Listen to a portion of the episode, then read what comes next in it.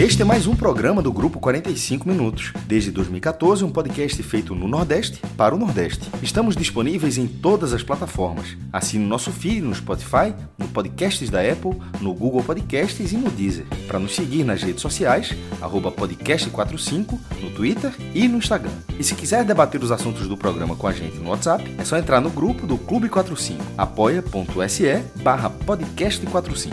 Muito obrigado pela escolha e pela confiança.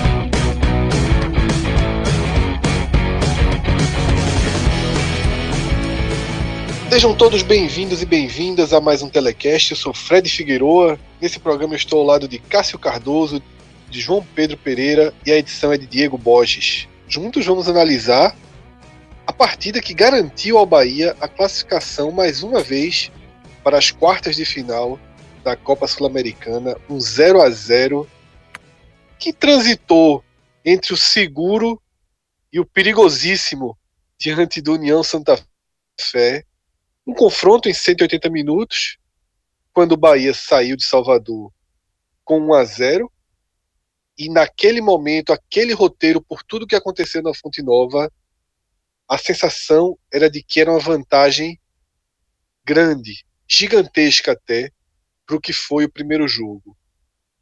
E na volta, aquela vantagem pesou demais. O Bahia pôde fazer um jogo, como eu falei, transitando entre recorte de, de alta segurança e, sobretudo, uma reta final de muito risco. Mas no final das contas, o roteiro mais ou menos imaginado prevaleceu. Cássio Cardoso, Bahia nas quartas. Qual foi aí o, o nível de sufoco, de pressão que você sentiu? Como é que você avalia essa segunda partida, o desempenho do tricolor lá na Argentina? Olha, Fred, abraço para você, para João, para Diego e todo mundo que está ouvindo a gente. Foi um tipo de, de jogo que a, a confiança na vaga ela foi oscilando junto com o Bahia, né? É, começou desde a, a, saída de Salvador, com aquele jogo que o Bahia conseguiu vencer sem um grande desempenho, mas uma vantagem importante passou pela dificuldade de, de montar um time com, com sua força máxima, é, pensando muito na ausência de jogadores como Ronaldo, como o Juninho Capixaba, que seriam titulares, o Zeca, que seria alternativa, é, e principalmente com a ausência do Mano Menezes. Né? O Mano Menezes não participou dessa eliminatória, e ele é um personagem fundamental para a proposta de jogo que o Bahia tem sob o comando de Mano Menezes. Então, é, eu imaginava que o jogo fosse muito complicado na volta e que o Bahia ia precisar de, uma, de um desempenho melhor do que aquele na Fonte Nova. Mas é, me enganei assim na previsão. O Bahia não precisou desse desempenho é, melhor, porque não foi melhor. É, viveu ali um, um, alguns períodos em que cedia um pouco de terreno à União de Santa Fé, especial no primeiro tempo, mas enxergava um, um espaço muito interessante para conduzir a bola né, para o campo de ataque nesse mesmo primeiro tempo. E assim acabou tendo boas chances. A primeira chance do jogo foi do, do União de Santa Fé, porque bola parada na área do Bahia tem sido sempre um suplício. E o Juninho, ele não conseguiu cortar uma bola e o Corvalão embaixo da trave perdeu. Aquele gol poderia mudar tudo, né? Muito cedo, antes dos 10 minutos, mas é, como ele desperdiçou a chance, o jogo foi ficando um pouco mais sob o controle do Bahia no passado do tempo e o Bahia percebendo que tinha muito espaço para atacar.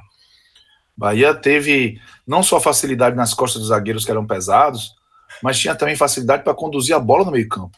Poucas vezes eu vi o Bahia chegando é, com a oportunidade de conduzir a bola sem ser abalroado, sem ser jogado no chão, sem ser bloqueado.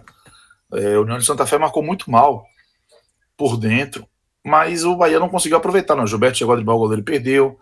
É, alguns passes foram muito é, mal executados no último terço. E o Bahia assim, fez um primeiro tempo em que oscilou entre respirar na defesa ou deixar a bola pererecando na sua defesa e não viveu assim um momento de pressão em cima do União de Santa Fé. Era uma proposta, mas eu penso que essa proposta ela poderia tentar é, levar um pouco mais de perigo para a meta do goleiro do Sebastião Moiano. O, o, primeiro tempo ele, ele teve alguns aspectos que é importante observar. A arbitragem foi uma mãe com o Nino Paraíba. É, é evidente que a expulsão do, do Dali Luna foi, foi uma expulsão justa, mas no instante antes do Luna de Ali, né? Eu inverti. Foi uma expulsão justa, mas a, o Nino Paraíba, na minha opinião, também tinha que ser expulso. E quando eu vi o árbitro checando, eu não tinha visto o replay do lance em cima do Elber. Quando eu vi o árbitro checando, eu tinha certeza que ele ia dar o vermelho ao Nino Paraíba, que ele avisou que ia dar o amarelo. O Nino Paraíba fez falta, ele avisou que ia dar amarelo, não fez falta e acabou tomando o amarelo. Mas na hora do lance, quando eu vi o replay, o pé por cima do, do, próprio, é, é, é, do próprio lateral esquerdo, né? Da equipe do, do União de Santa Fé, o Corvalã. Veio o, a decisão da arbitragem no finalzinho do primeiro tempo, que colocou, primeiro, o, o time do União muito pilhado com a decisão, e o Bahia com um homem a menos, depois de um primeiro tempo em que enxergou, primeiro, o repertório da equipe argentina muito fraco. Time que só se, se preocupou muito mais em cruzar a bola e, e os cruzamentos ruins.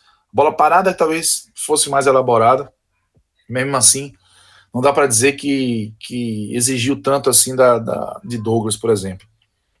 E depois, a dificuldade que o time tinha para marcar na retomada, que poderia dar ao Bahia uma oportunidade muito grande de fazer um gol e resolver o jogo né, antes do seu final. O Bahia com um a mais, com o cenário que tinha a partida, era dois reais de inteligência no intervalo e o Bahia conseguia fazer um cenário muito favorável na segunda etapa. Fatalmente, não sofreria tanto.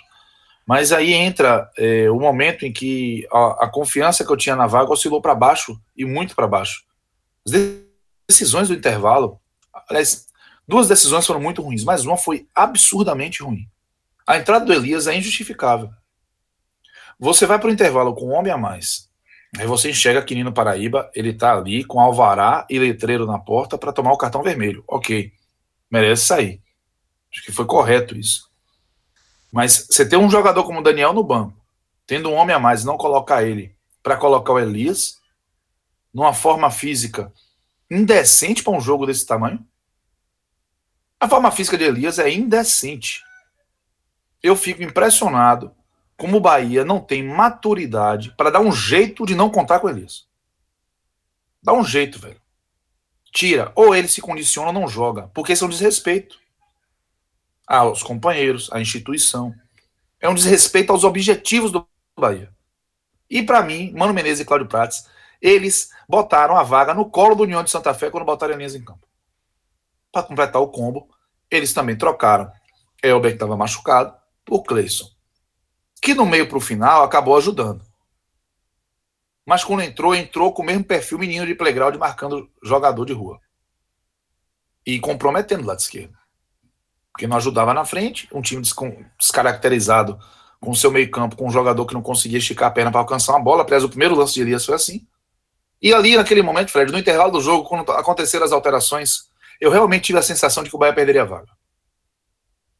A sensação. E, Cássio, Oi, oi, é, só para não ficar só para não ficar tão distante dessa questão das substituições, no momento em que no momento do intervalo em que o Bahia volta com essas duas substituições e sobretudo a de Nino, como a de Nino, como já foi muito bem falado, era necessária porque ele estava ali na iminência de ser expulso, né, cometendo faltas. Concordo com você também que a falta do amarelo ele era passível de expulsão e aí a gente sabe que o juiz fica louco para compensar então, qualquer coisa que ele fizesse ali seria compensado. Mas a entrada de Elias, né, quando, quando acontece isso, é uma entrada em que move é, o, o, volante Edson para a lateral, porque o Bahia não tinha lateral reserva né, no, no banco. Sendo que foi o jogo em que Hernando retornou, né? Hernando estava no banco. E vale salientar que antes da lesão de Hernando, Hernando vinha sendo titular na frente do próprio Nino. Mesmo improvisado, mas é uma posição que ele já atuou no esporte, no Inter, tem uma familiaridade. Então, além da própria entrada né, de Elias, que já é talvez absurda, até pela forma física dele, pelo futebol que ainda não mostrou no Bahia, ele acaba mudando a de posição um jogador que até aquele momento estava entregando o que era necessário. É, exatamente, João. E, assim, é, Hernando, eu, eu tive a informação que Hernando, o, o staff do Bahia não estava contando com ele para o jogo, por conta da porrada que ele tomou do Volpe. É, a gente teve a oportunidade de observar, já que ele foi para o jogo, que o olho tá roxo, né? Ele tava com dificuldade para abrir o olho até outro dia, não sei se ontem, hoje de manhã. E a expectativa é que ele tivesse ali como um backup mesmo, que acabou sendo necessário, mas que não, não, não seria aproveitado. Até por isso, eu entendi que ele não fosse para o jogo, né? Como um backup de Isaac, ele não fosse para lateral naquele momento, apesar de concordar com você. No próprio Bahia, ele foi muito bem de lateral. Agora, se você não pode contar com o Hernando, não quer contar com o Hernando, e você tem Daniel, que poderia até ter sido titular, não faz sentido nenhuma alteração. Nenhum. E a entrada de Elias naquele momento, junto com a de Cleison, elas ajudaram a desconfigurar o Bahia taticamente. E aí o segundo tempo foi um show de horrores. É, foi um, Bahia foi um time que não conseguiu sair de trás, se organizar, ter um domínio, não, cons, não conseguiu aparentar ter um homem a mais no campo. Sofreu pouco, é verdade. O sofrimento ele está muito mais vinculado a um suspense sobre o que poderia vir a acontecer, né? Já que a bola estava tão perto o tempo todo da meta do Douglas. Mas o União de Santa Fé, repito, repertório muito ruim. É, forçou muito o jogo pela sua direita no segundo tempo, ali em cima do Matheus Bahia. E o que talvez aumentou a carga dramática do jogo, além desse, dessa substituição, dessas substituições no intervalo, foi justamente o fato de Anderson Martins e Matheus Bahia, que estavam bem na partida, saírem lesionados. Ali, Fred, se eu estava desconfiado que o Bahia podia perder a vaga com aquelas substituições, eu vi o roteiro da tragédia escrito.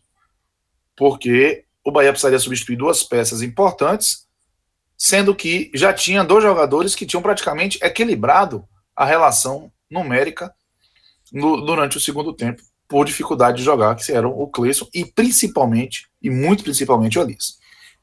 Mas o fato é que o Bahia ali houve muita entrega, isso foi muito claro. E o Bahia ainda teve uma, duas chances valiosíssimas, né? Porque é, era muito claro assim que o desgaste físico ia chegar para o União. E chegou. Time pesado, time que estava com dificuldade de articular, não conseguiu é, exercer a, a, pressão no último nível do Bahia, em cima do Bahia, e tinha muitos espaços cedidos. Era desde o primeiro tempo, você imagina, com um homem a menos no segundo tempo. E aí, quando esses espaços foram razoavelmente aproveitados pelo Bahia, o Gilberto chegou na cara do gol, e o Ramon, um pouco antes, perdeu um gol inacreditável. Né? Teve um cruzamento de Rossi, que o Ramon tentou, não sei se ele tentou dominar ou bater, a bola ficou presa no pé dele, ainda assim ele chutou, a bola bateu na trave. O fato é que o Bahia, fazendo um segundo tempo abaixo da crítica, ainda conseguiu ter duas chances claras para garantir a vaga e dar um pouquinho de tranquilidade é, ao torcedor e ao próprio time. Na reta final teve o gol anulado, é, bem anulado do União de Santa Fé. Seria assim uma, um castigo grande ao Bahia, mas por conta de todo contexto do segundo tempo, da incompetência do Bahia em administrar uma vantagem com um homem a mais contra uma equipe limitada e já desgastada, não dá para dizer que seria algo absolutamente injusto. Mas, para a sorte do Bahia, o gol foi anulado, muito bem anulado, e a vaga acabou chegando. Né? A vaga veio e o Bahia conseguiu uma, uma classificação importantíssima para a sequência da temporada. O Bahia segue sonhando com um 2020 que dá para chamar de positivo. Só assim, só avançando, galgando voos maiores na Sul-Americana, o Bahia pode olhar para 2020 encarar o ano como um ano positivo dentro de campo. Então, é, não consigo imaginar essa reação acontecendo na Série A. Mas é, fica também uma preocupação muito grande até que ponto que o Bahia está enxergando o que está acontecendo. Até que ponto que o, o clube não tem autonomia para chegar para uma grife e afastar e tirar do circuito. Eu repito, a questão parte de um nível que é, é, é, eu lembro do Guerra no passado que o Bahia caiu nesse mesmo ciclo vicioso. Uma grife, agora, agora, Cássio, uma grife bem, bem pouca grife, né? Cá entre nós. Não, mas a grife 2020 nem grife dá para chamar. É, mas a questão toda é que é um cara que tem uma bagagem, né? É, a grife está muito mais nisso. Não é uma grife. Eu acho que é muito mais uma relação de confiança com o treinador. Sim, mas ele é um nome, é um nome de grife. Então você vai. É, o, é o Fred, de peso, né? O, Fred, quando você vai pegar qualquer cenário de, de, de avaliação de, de quem vai ver um jogo do Bahia, de que não está convivendo com o Bahia no dia a dia, fala logo do Bahia de Elias e Rodriguinho, pô. É uma referência pelo histórico. É muito mais por isso, porque Elias, inclusive, tá, não fez uma temporada boa no Atlético Mineiro. O Atlético Mineiro faz questão de dispensar. Mas o Santos, por exemplo, ia contratar, não contratou porque teve bloqueio da FIFA no período. Aí o Bahia acabou trazendo. Mas a verdade é que essa, até essa relação de confiança do Mano Menezes pode estar sendo um ponto que bloqueia uma atitude que tem que ser tomada. Talvez o Mano Menezes tenha influenciado a vinda dele, tenha dito que conta com ele, que é um jogador de confiança. Mas, meu amigo, para mim é muito claro e cristalino que se o Bahia insistir com Elias, nessa condição que Elias está no momento, o Bahia vai botar a temporada por água abaixo. O Bahia vai comprometer a temporada por conta de um erro que está claro que está cometendo. Está muito claro. Não existe a menor condição de Elias ser um jogador de início de segundo tempo. O contexto para Elias entrar no jogo ele tem que ser muito, muito, muito específico para ser razoável. Então, é, fica muito mais assim, tem um alívio muito grande da vaga, que é o objetivo. Eu cheguei a falar na rádio que se o Bahia não puder ganhar, que empate, se não puder empatar, que perca fazendo um gol e por um gol de diferença, mas que traga a vaga. Isso aconteceu. O contexto foi dramático, o Bahia trouxe a vaga. E é isso que tem que ser valorizado. Mas não tirar de lição a inutilidade de Elias no atual contexto, eu realmente é, vai, vai beirar a estupidez e vai começar a botar o Bahia na reta do merecimento do fracasso. Porque você pode fracassar por vários motivos, às vezes por, por questões alheias ao controle, é do jogo. Mas se tem uma coisa que o Bahia tá dando de ousadia ao fracasso é a insistência em Elias. E, e não dá para ter minhas palavras com isso. O outro é Rodriguinho. Só que o Rodriguinho ainda tem utilidade mais perto do gol. Elias não tem utilidade, porque ele não pode ser jogador de alta performance com a forma que está.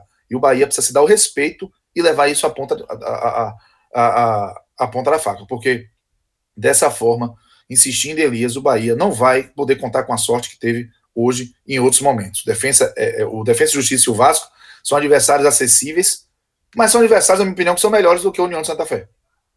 Então, cabe ao Bahia entender aí o que é que, o que, é que pretende com essa oportunidade que está tendo de chegar tão longe na Sul-Americana, porque a oportunidade está aí. Mas se for ingrato, o futebol não perdoa, não.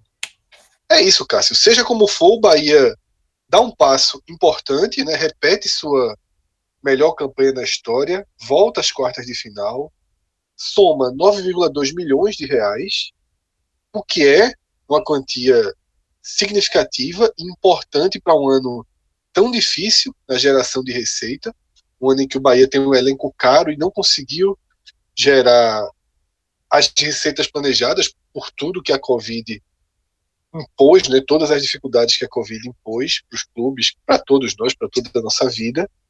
E o Bahia consegue esse objetivo, mas o foco não é financeiro, justamente porque a tabela, quando houve o sorteio e a tabela criou o lado de cá, vamos chamar assim, da Sul-Americana, a gente viu um caminho muito aberto para o Bahia chegar. Inclusive, a gente pontuou que a fase mais complicada era essa.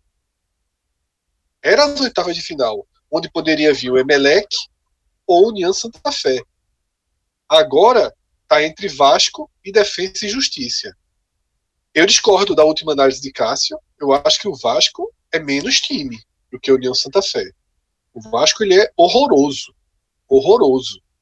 Se ele conseguir confirmar a classificação na quinta-feira em São Januário, o Bahia vira muito favorito. Se for o Defesa e Justiça, eu já acho que é um confronto muito semelhante ao que foi esse contra o Santa Fé. Mas, como o Cássio falou, existe uma possibilidade, para mim, histórica, não só de redimir 2020, mas de transformar 2020 no ano para ser lembrado por muito tempo. Né? O Bahia, claro que do outro lado, se desenha um adversário para um eventual final gigantesco. Mas aí é final.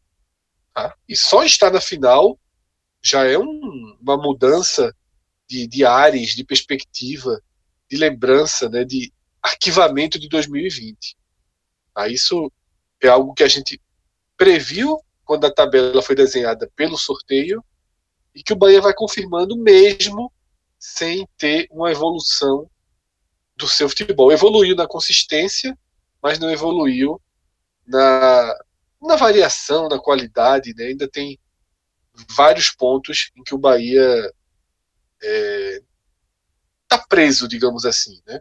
Na evolução que eu digo, na evolução de, de, de jogadas, de alternâncias, de disputar várias partidas dentro de uma. O Bahia ainda não tem muito esse perfil. O Bahia tem uma solidez que Mano começou a dar, mas eu acho que é algo ainda muito abaixo do que se esperava e de onde esse elenco pode do que pode extrair desse elenco, ainda que esteja um momento, o Bahia atravessa um momento em que o elenco está com problemas físicos, com problemas de continuidade. Isso também impede que o trabalho tenha uma evolução mais dentro do previsto, né, dentro do ideal. JP, queria tua análise do jogo agora. Né? Já, Cássio já fez uma análise muito, muito ampla, mas queria tua visão. Né? Quando eu fiz a abertura e passei para Cássio, eu dividi o jogo entre momentos de em que o Bahia conseguiu ser um time seguro e uma reta final que saiu do controle. Tá?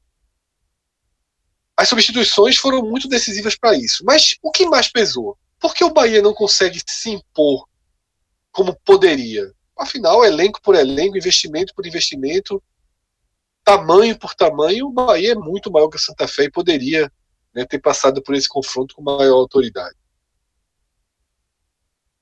Fala Fred, Cássio, Diego nos trabalhos técnicos e todos os ouvintes. Entrando agora oficialmente, né, depois de uma dividida ali rápida com Cássio. É, assim como vocês, eu enxerguei essa partida de, dividida em, em, vários momentos também. Né? Um grande momento, na minha visão, foram três é, momentos específicos, principais. O primeiro grande momento eu resumo como todo o primeiro tempo. E aí, fora a, a jogada criada ali no escanteio, no início da partida, se eu não estiver enganado, foi por volta dos cinco minutos, né, e o, o Santa Fé tem uma oportunidade na pequena área, quase em cima da linha, e o jogador coloca por cima. Né. Depois disso, o Bahia tem um primeiro tempo em que não teve posse de bola, mas teve controle. E aí, como é que você tem controle sem ter a posse? É você impondo a sua defesa contra o seu adversário. O Santa Fé teve posse, teve domínio, teve controle, teve circulação, mas não passou disso. Não teve uma criação de jogada, não teve uma chance clara, não teve absolutamente nada que a gente possa, que a gente pudesse dizer assim, ó, Santa Fé está merecendo sair ir para esse intervalo vencendo a partida. Santa Fé está merecendo. É... Teve uma única jogo. bola, né, João? Que foi Exatamente. aquela bola que veio cruzada, mas se sai o gol, ainda acho que ia provar aquela jogada. Eu achei que tinha impedimento naquele lance. Se vai provar, não é. sei se validava, não. É, realmente eu não prestei atenção nessa, nessa questão do VAR, Fred, mas é, é de todo jeito foi a última, a única bola, né, do, do Santa Fé. Então mostra que é um time que teve todo, teve espaço, teve posse, teve condições, mas não conseguia. E não conseguia exatamente por ser um time limitado. E o Bahia, com a sua proposta de se defender e sair nos contra-ataques, né, teve, conseguiu criar, apesar de algumas dificuldades. É, vou dar um spoiler aqui, é, e aí vou, deixar, vou dar um spoiler para definir ainda mais lá na frente sobre a atuação de Gilberto. Gilberto perdeu duas grandes chances. Uma no primeiro tempo, em que ele driblou o goleiro, e outra no segundo tempo também, uma chance muito clara. E aí, quando um atacante acaba perdendo duas chances e e o jogo termina da forma como terminou, né? termina da forma tão preocupante assim, como terminou, acaba tendo uma atuação, a gente colocando essa atuação como negativa. Mas Gilberto, por exemplo, no primeiro tempo, eu achei que ele teve uma grande, grande, grande atuação mesmo. Se o jogo tivesse terminado ali só nos 40 min 45 minutos e a gente fosse dar o, o rec aqui para a gravação, eu teria ido com Gilberto como o melhor do jogo para mim. Porque eu achei que ele teve uma grande atuação fazendo pivô, segurando algumas bolas, né? A bola estava vindo longa, ele tava disputava a primeira bola e não só ganhava para alguém re receber a segunda bola, como ele disputava e ele mesmo mantinha a posse da bola. Então, longe da área, muitas bolas ali disputadas no meio campo, contra um, contra dois zagueiros, e ele teve total superioridade. Mas aí o Bahia falhou um pouco exatamente nessa aproximação né, a Gilberto, nessa chegada a alguém. Talvez num jogo, por exemplo, eu entendo que a, a solidez defensiva passou pelos três volantes, passou por Gregory, Edson e Ramon, né? Mas talvez num jogo como esse com Danielzinho ou com Rodriguinho ali para dialogar mais próximo de Gilberto, até Elber mesmo um pouco mais próximo, talvez o Bahia tivesse criado ainda mais chances no primeiro tempo, onde criou uma grande chance e Gilberto acabou desperdiçando. Mesmo assim, foi um, um ótimo primeiro tempo. Né? Voltou para o segundo, na minha visão, mesmo com a entrada de Elias, né? e aí a entrada de Elias, a gente tem que atrelar também a expulsão do, do jogador do, do, Santa Fé, porque a expulsão acaba, a expulsão vem no último minuto né, do primeiro tempo e, e, logo as duas substituições que a gente já falou bastante vieram no intervalo, então estão bem próximos, não dá para dizer que foi só um evento, os dois eventos são importantes.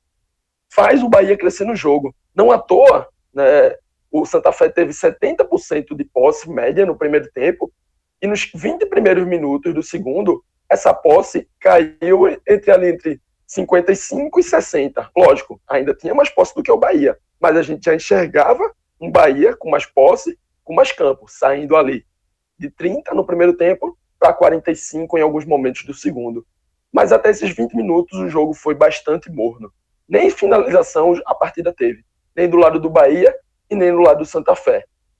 A, passando desses 20 minutos, passou a ser um jogo mais aberto, né, exatamente pela necessidade do Santa Fé de fazer o gol, de buscar o resultado, e aí o Bahia consegue criar mais duas chances a partir disso. A primeira com Ramon, uma chance daquela em que eu acredito que é, é, eu estava assistindo aqui na sala de casa enquanto meus pais jantavam e, e, a minha mãe ficou achando que foi gol. Né? Ela passou o olho rápido, achou que foi gol, depois voltou a comer quando olhou para o jogo 0 a 0 e achou até estranho. E depois, é, outra grande chance com o Gilberto, em que ele também acaba desperdiçando, e aí foi o que gerou a, minha dúvida, né, entre ele estar entre os melhores ou não. Mas deixa isso aí mais para frente e a gente debate melhor. Depois dessas duas grandes chances, e aí vieram mais substituições. Né, no Bahia já tinha sido feita a entrada de Hernando no lugar de Anderson Martins contundido. E aí acaba mais uma vez também Matheus Bahia, que já é a terceira opção da lateral esquerda, sai também de campo. E aí já vai para a quarta opção, que é uma improvisação. Né, acabou. Ramon já estava já tinha ido, Edson já tinha ido para a direita, Ramon foi para a esquerda, Danielzinho entra, o time fica perde muita força que tinha, né? Porque Elias, junto com Danielzinho, não conseguem dar a mesma força defensiva que o próprio Ramon é, e, e, Edson estavam dando ali todo o primeiro tempo, né? Então, muito, muito por causa de Elias, né? Danielzinho faz a sua parte, mas Elias, a parte física, por mais que ele tente, e eu nem acho que ele tem esse, essa entrega toda na fase defensiva, mas o que ele tenta, a, a parte física acaba ainda prejudicando um pouco mais. É, mas também esse assunto já foi bastante falado. E aí vira 15 minutos de total desespero, na minha visão. É, o Bahia passou muito próximo de, de, sofrer o gol, sofrer o gol que levaria ali a, a, a partida a ser decidida na, nas penalidades, né? Algo que ninguém queria, logicamente. É, não teve umas, além do gol que, que foi anulado e muito bem anulado, impedimento claro, até de alguns quase um metro de distância. É, o, o, o, Santa Fé não teve uma chance clara, não teve uma chance em que a gente diz assim, poxa, ficou por aquela bola. Não teve, realmente não teve. Mas o Santa Fé esteve o tempo todo na área do Bahia. E não ter criado essa chance passou muito por um erro de pontaria e, e, parecia até um problema de labirintite. Por três vezes, os jogadores do Santa Fé escorregaram e, e furaram, né? Tentaram o chute e erraram a bola, não conseguiam nem acertar o alvo. E, e até por isso o Bahia sofreu menos do que se fosse um time um pouco mais qualificado. Precisava nem ser um time que criasse tantas chances. Um time que acertasse as bolas, as finalizações, acertasse o pé na bola, talvez teria feito uma noite que a gente está comemorando aqui a classificação, né, comemorando não só a parte técnica, a possibilidade, mas também o ganho financeiro que, que a Comebol dá, por ser um ganho em, em dólar, né? Um time com um pouco mais de pontaria na bola poderia ter feito a noite do Bahia é, ser uma noite de terror e de forma totalmente desnecessária, porque o Bahia jogou 45 minutos, 50 minutos com um homem a mais, jogou 50 minutos para poder controlar a partida, para poder matar a partida e não fez. Então, precisa ajustar isso, né? O Bahia tem capacidade, como já foi falado. Se for o Vasco, pelo amor de Deus. Se for o Defesa e Justiça, vai ser um pouquinho mais difícil, mas o Bahia tem também total capacidade de se classificar e de classificar sem precisar passar esse apuro, sem precisar de estar tá rebatendo bola aos 50 minutos do segundo tempo dentro da sua área e sem precisar ficar dependente do VAR, né, sem dar oportunidade ali para o adversário. O Bahia precisa se impor, porque tem totais condições né, de chegar nessa semifinal a partir de agora. A gente vai daqui a pouco para as análises individuais, ah, mas antes queria deixar aqui um recado para o torcedor do Bahia. Oportunidade, na verdade, porque o N10 Esportes, tá? site de material esportivo que tem inclusive uma base aqui no Nordeste, um centro de distribuição que garante que os produtos cheguem até você com muito mais velocidade, com mais segurança em todo esse processo de compra e entrega. Tá? O N10 Esportes prorrogou a Black Friday. Os preços que são extremamente interessantes, tá? Nesse momento, as camisas 1 e 2 da coleção 2020-2021 do Bahia vão sair, se você, elas já estão com desconto. O preço original delas é 219 reais no site. Já existe o preço da Black Friday que derruba para 169,90. Mas aqui você vai entrar e vai colocar o código podcast45. A camisa vai ser reduzida para R$ 152,90. Quanto de frete? Zero.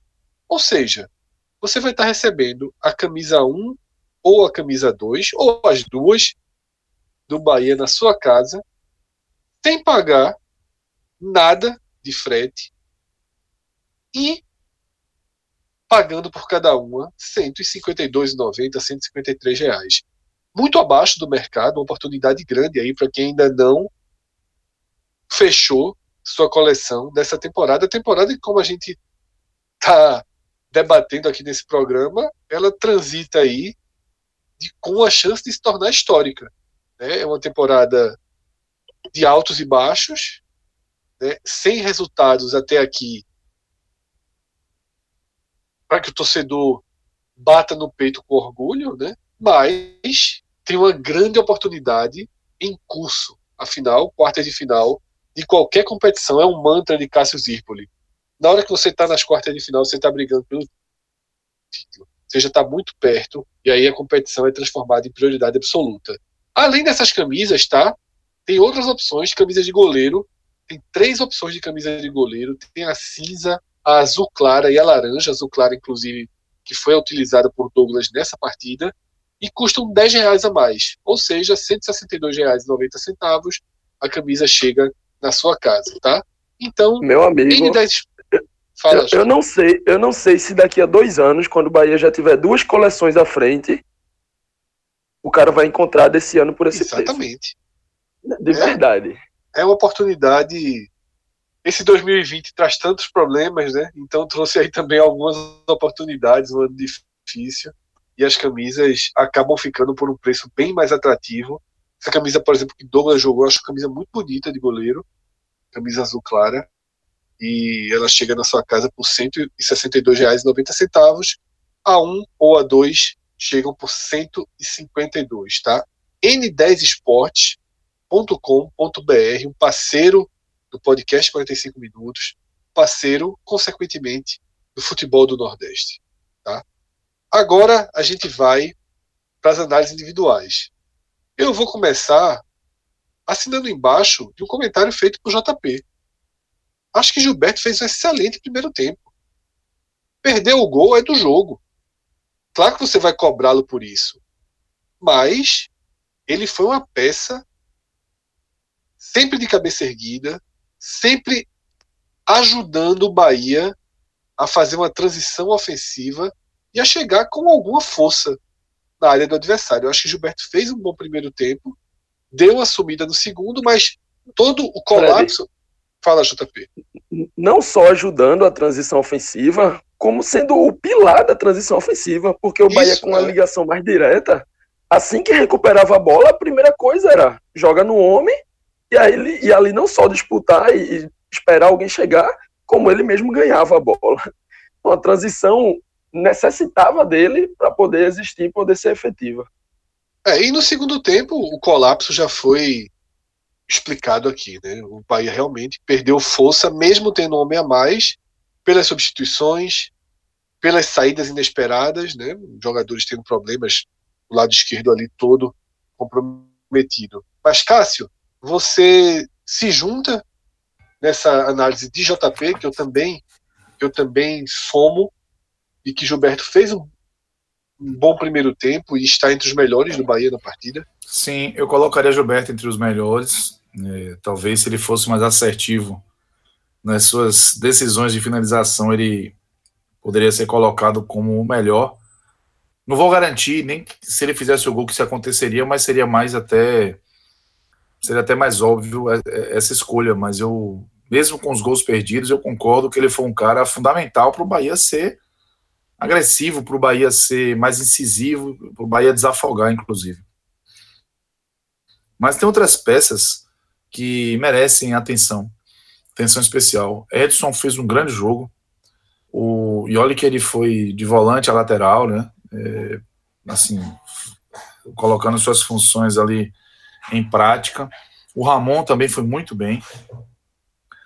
O Gregory, para mim, foi muito bem inclusive fazendo uma falta besta, tomando um cartão com 10 minutos, e aí, claro que ficava uma preocupação, mas depois ele não se colocou em risco. Vai lá um, um momento no, no, primeiro tempo ali, talvez, mas para a função dele é, é, o mesmo que nada. E aí, é, tecnicamente, a gente, eu tenho muita ressalva ao jogo do Rossi, mas taticamente ele foi decisivo também. Ele ele fez o, o União de Santa Fé é, desistir de atacar pelo lado esquerdo. Ele basicamente disse: aqui vocês não vão ter que brigar toda vez para tentar ganhar meio palmo de terra.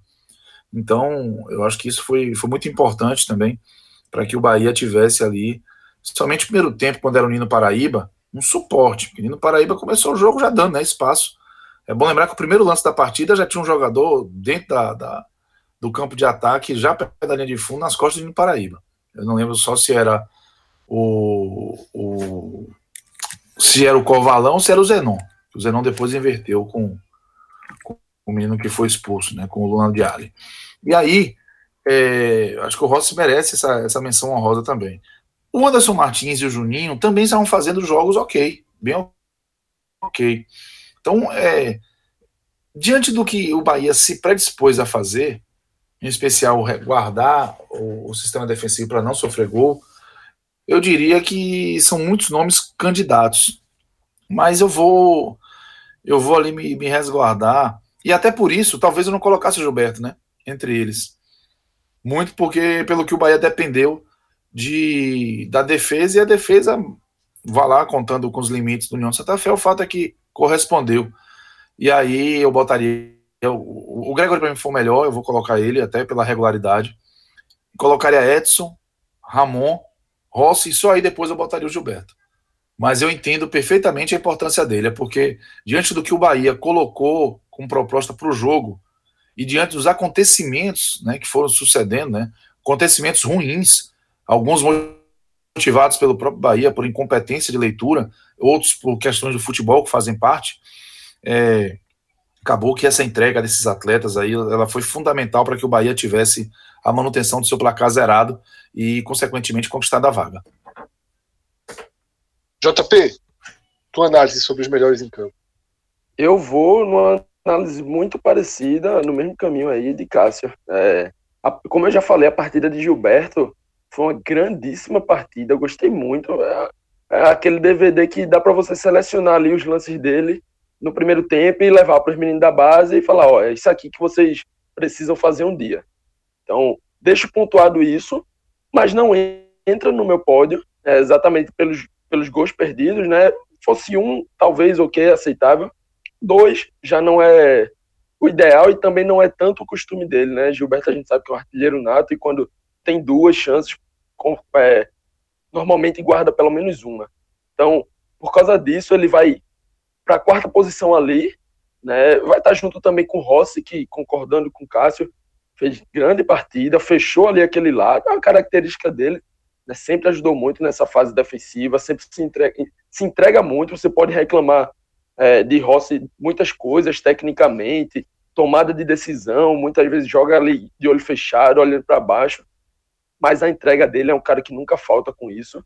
Né? Os dois zagueiros também merecem missões, mas o meu pódio eu vou fechar com a trinca de volante, é uma trinca que particularmente gosto bastante, acompanho o Ramon, um cara que eu já acompanhava de antes, é, antes do Bahia, né, ele chegou para o time de aspirantes aí, tem recebido essa, essa vaga agora com muito merecimento, já desde muito antes eu via torcedor pedindo essa chance para Ramon, e ele tem agarrado, é um cara que o Bahia pode olhar com total carinho para exercer a sua compra, ele que pertence ao Internacional, não sei como é a questão de passe, se é fixado, se não é, mas o Bahia já pode olhar direitinho para abrir negociação e tentar adquirir esse passe. Né? E o encaixe dos três, é, o Ramon mesmo é um cara que tem muita chegada ao ataque, não atua, teve a bola ali na trave, poderia também ter feito o gol, mas ok, vou, vou deixar passar essa. Né? É um volante ali, não é a principal característica dele fazer gol, apesar de ter boa chegada mas o encaixe dos três foi essencial para o Bahia ser uma porta fechada ali, né? O Bahia teve muita variação, teve hora em que os três jogaram alinhados, teve hora que o próprio Ramon teve um pouquinho à frente, teve hora que Ramon e Edson estavam mais alinhados e, e Gregory um pouco mais atrás, fazendo aquele 4-1-4-1, dando coberturas ali pelo meio, e os três foram impecáveis. Então, do jeito que jogaram juntos, vem os três juntos aqui para esse pódio. JP, então você já segue com o outro lado da moeda, até porque Cássio Cardoso, na primeira análise dele, na segunda, na terceira, no Twitter, na rádio, na live, já deixou muito claro seu alvo já... preferencial. É, eu, eu vou. Eu já concordando aí com o Cássio, acabou que hoje eu nem vi os tweets. Sempre depois do jogo do Bahia, uma das primeiras coisas que eu faço é olhar o Twitter do homem. Hoje acabei não fazendo. Demorou uns 20 mas... minutos para ele respirar, viu? Foi, foi. Ali todo mundo sabe, mas tá, tá perdoado, tá perdoado. Tá perdoado. Comemorou pedir também. desculpa, pedir desculpa por tudo que já reclamou do VAR na vida. Reclamou muito do VAR já ah, na vida. Já, já, já. Tive que. Mas aí. É, eu, eu vou começar esse meu pódio. Eu vou deixar dois nomes, né? Acho que o Bahia teve uma atuação interessante, mas dois nomes destoaram bastante. Nino Paraíba, é, assim, o primeiro tempo dele pediu para ser expulso. Foi uma. Se Rossi ajudou tanto, né? Nino tentou atrapalhar ali o trabalho de Rossi, que era quem estava o ajudando. Teve esse ponto, né? Nino foi se o, Santa Fé chegou um pouquinho ali pelo aquele lado, foi nas costas de Nino, foi com ele dando espaço, que tem sido uma tônica dessa temporada. Nunca foi forte na fase defensiva, mas esse ano tem, tem sido realmente uma porta aberta para os adversários. Né? Esse primeiro nome, mas abraçado com ele a entrada de Elias. É, tudo que a gente já falou aqui não precisa rodear muito, não. É, sempre que tem entrado, tem muito mais prejudicado, muito mais aberto o espaço ali que os três volantes estavam fechando, do que sendo um Elias que a gente já viu um dia, um cara de, de muita força, de entrega, de qualidade técnica.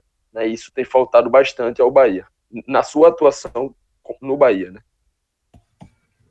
Cássio, mais uma oportunidade aí para falar mal de Elias. Rapaz, olha, eu vou dizer um negócio para você. É, Minhoca, né, lá no grupo da gente, brincou, né? Ó, é, Cardoso morreu, mas passa bem, né? Com o Cadu anulado. Eu vou lhe dizer que o, meu pior sentimento foi no intervalo, quando eu vi um homem na beira do campo. Ah, é por, rapaz, ali, ali, ali realmente, que foi o teste para cardíaco foi ali, pô. Porque para mim era um erro evidente, assim. Era tipo assim, era pegar e andar na beira do precipício, sabe? Um jogo que tinha tudo para ser mais seguro. Mas enfim, se confirmou, né, Fred? A, a, as expectativas baixíssimas acerca do nome dele, com mais um desempenho pífio, mais um jogo em que ele trotou em que a primeira participação de Elias, a bola passou a um metro dele, mas ele não teve é, é, é elasticidade para alcançar a bola. E a bola foi perdida a posse. A melhor contribuição de Elias para uma saída para contra-ataque aconteceu depois dele errar o domínio, o jogador do União de Santa Fé errar o domínio, ele recuperar e dar o passe. Ele errou tudo. E o lance do gol, se você observar, tem um cidadão na cabeça da área que não consegue dar o combate. E deixa com que a bola permaneça viva. Esse cidadão é Elias. Então, assim, é, não é uma questão que vai, porque, por exemplo, às vezes você vai botar o Rossi no jogo, eu vou dizer a você, o Rossi não jogou nada. Sabe? Dizer, ah, não botaria Rossi, Rossi para mim não é titular, não, não era jogo para Rossi. Isso pode acontecer. Mas é, a questão de Elias é mais profunda, porque ela é evidente, ela não tem. Não existe argumento, não existe argumento factível para a presença de Elias mais. Porque existe uma, um, um período do jogo e da chegada de um atleta a um clube em que existe um, uma tolerância inicial em relação ao condicionamento natural.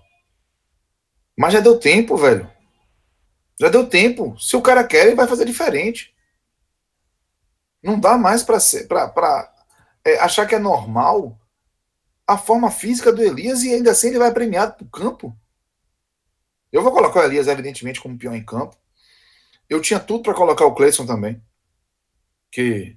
Mas eu não sei se a questão de Cleison está passando por dois aspectos né, importantes. A primeira é que minha expectativa nele é tão baixa, tão baixa, tão baixa, que quando alguma coisa sai de produtivo, eu já tenho a percepção de que ele ajudou. E a outra é justamente a ideia em, em torno de Elias, que Elias, a utilidade dele é tão, tão, tão nula, que quando um jogador do lado, mesmo questionado, consegue entregar alguma coisa, a comparação já dá uma atenuada na, na, num desempenho ruim de um jogador que teve alguma utilidade. Então talvez o Cleison esteja passando por isso, esses dois fatores. Então eu não vou colocar o Cleison é, como segundo, não. Eu vou acompanhar o João. Para mim, o Nino Paraíba fez de tudo para melar o jogo. Assim, um, um, jogo instável mais uma vez e com estabanado, batendo a torta direito. O John Spina, a arbitragem foi uma arbitragem mamãe, caiu do céu. É, o John Spina ele poderia ter tomado decisões ali muito mais rigorosas em relação a alguns jogadores do Bahia. Quer ver uma coisa? O Daniel, do segundo tempo, tinha que ser expulso. O Daniel, ele, ele é, fez uma falta para amarelo em determinado momento, tomou o amarelo no segundo tempo, já no final, naquele esquema de baba já, que tava todo mundo sofrendo de cansaço, é, um torcendo para não acabar, outro torcendo para acabar. Ele foi tentar um, parar um contra-ataque, ele deu um pontapé no jogador do, do União de Santa Fé. Ah, fechou os olhos, pô. Eu tô dizendo isso não é para o torcedor pegar comigo, ah, vai dizer que a arbitragem do Bahia. Não, estou dizendo isso para acabar com a conversa de que existe uma teoria da conspiração. Porque se existisse teoria da conspiração, não era para o Bahia ganhar. Que espaço deu para a decisão de arbitragem prejudicar o Bahia. Prejudicar do ponto de vista não de lesar, mas de trazer prejuízos por conta de decisões acertadas, como seria a expulsão do Nino Paraíba, do próprio Daniel. Então, é, é o Bahia ainda teve essa sorte também, de um árbitro que, que não entendeu algumas jogadas do Bahia como jogadas violentas. Inclusive, desde o primeiro jogo, que a bola do, do Anderson Martins no rosto do jogador do, do União de Santa Fé no primeiro tempo, poderia ter sido marcado um pênalti. Mas o assim, a gente pode encarar como uma, uma vaga merecida, mas com muitos atletas deixando a desejar, e um exemplo disso é, é justamente essa essa percepção de que o, o Nino Paraíba, o Elias, é, o Cleison Rodriguinho, que entrou também, armou um contra-ataque, rapaz. Pouco tempo de jogo, ele armou um contra-ataque do, do, do, União de Santa Fé. Então, é, assim, atletas que, que realmente não, não contribuíram e não vêm contribuindo do jeito que o Bahia precisa e que a utilidade deles precisa ser revista independente de marca. Se o Bahia se apegar a isso, a marca, é, é, ele pode perder uma oportunidade valiosa de fazer um ano muito interessante do ponto de vista da competição internacional. Mas enfim, para arrematar, Elias, Nino Paraíba, para mim são, são os dois piores. E lá atrás, lá atrás, assim, só para não não deixar de mencionar que ele me irritou um pouco no início do segundo tempo, Cleison. Cássio, é... quinta-feira, Vascão, né? Vasco. Mas, repare, Repare. Mas o que, Cássio? Mas o que? Repare, mais o que? Vocês viram, vocês viram Defensa e Justiça e Vasco? Não assisti, não. Eu vi, eu vi, eu vi, eu vi. O Defensa e Justiça não, tá ali no nível. E o Vasco apanha tanto do Bahia, tanto, que rola uma desconfiança quando você vai, vai pegar não, um jogo. Oh, Mas isso não é. Eu conheço torce pelo Vasco, torce pelo Vasco que ajuda todo mundo. Outra coisa, não, eu, sei, eu entendo. Mas outra coisa, ajuda mesmo. É, o Vasco, falando sério, o Vasco ele tem um jogador que é diferenciado. E que ele não está disponível por conta da Covid, mas pode estar disponível no jogo de, de uma possibilidade. Eu não estou dizendo que o Bahia deve temer o Vasco, não é isso. Mas para mim não é uma escolha óbvia, entende? Pelo Vasco. Não é. Eu acho que o Germancano é um atleta. Para mim é, viu, Cássio? Para mim é. a percepção do, do, do, do, potencial do Vasco. Então, eu vou dizer a você que eu não vou ficar nem um pouco assim, nada de lamento, se o, o adversário for o Defensa e Justiça. Se for o Vasco, acho também que dá para passar. Mas pelo que eu vi do Defensa e Justiça, e eu vou ter uma oportunidade de, de ter uma outra amostra, né? No jogo de São Januário, e de repente eu posso mudar de opinião. Mas a priori, o Defensa e Justiça não mostrou nada que me fizesse preferir, evidentemente, o Vasco não. a ele, não. É, o Defesa e Justiça tende a ser um jogo no nível do, União. do que foi do União. Mas o Vasco, eu acho que o Vasco eu, teria eu, eu todo o lado de confiança. Eu discordo um pouquinho aí do nível União. Eu acho que o Defesa é um pouquinho acima, um pouco acima. Ainda, ainda assim, possível de classificar, mas acima do União. É, talvez seja. O União, o União foi um time assim que taticamente ele se Mas o União jogou bem, Salvador. É isso. Mas tecnicamente falhou demais. Falhou muito. E aí talvez esse seja o detalhe, a qualidade que, que pesou. Mas enfim, é, eu diria assim: são adversários possíveis de serem enfrentados. Por exemplo, antes do, do confronto União e, e Emelec, eu torci muito para que fosse União. Porque eu, eu, acredito que fazia sentido, né? Tanto que o Emelec venceu na ida, mas o, cometeu um pênalti absurdo na, na volta e acabou sendo eliminado. E, e, isso colocou um adversário com, com mais limites à frente do Bahia. A questão de defesa e Vasco, acho que vai um pouco por aí. É, talvez o Vasco realmente seja um inferior, mas a presença do Germancano e esse histórico ali recente pró-Bahia é, aí é muito abstrato, tá? É uma questão muito abstrata, mas eu fico cismado. Rola uma cisma. Então, não vou lamentar se for Defensa e Justiça, não. Na verdade, não vou lamentar se for ninguém. O fato vai ter passado. É, desde o sorteio não tenho o que lamentar, não. Exatamente. Desde o sorteio é, é fazer Aí, sua parte e, e, e, colhendo o que foi dia, permitido, né? Cada dia com sua agonia, Fred. Exatamente. Então é isso. Já tem criança chorando, já tá na hora de Cássio Cardoso libera se preocupar, libera o se preocupar com, com outras questões, né? Gibinha, Gibinha, Gibinha. Gibinha tá no ponto. Gibinha, Gibinha tá, tá perdendo gol. Cansado, cansado hoje, jogou bem, não guardou. Não guardou, aí tá reclamando. Um então é abraço, é Abraço, Cássio, abraço, JP, abraço, Diego. Obrigado a todos que escutaram o programa, que chegaram até aqui, até o final. E a gente se reencontra, tá? Na nossa programação. Tem podcast Raiz no Ar, analisando esse momento da Série A, que também é importante para o Bahia, afinal, o Bahia precisa respirar na Série A, precisa ter margens interessantes para poder enfrentar ou o Vasco ou Defesa e Justiça com o máximo de tranquilidade possível. O caminho está aberto, o caminho é histórico, inclusive, para o Bahia, mas do outro lado é bom somar o que puder somar para ampliar a margem e focar no que realmente pode mudar a temporada e até a história do tricolor. Grande abraço a todos, até a próxima. Tchau, tchau.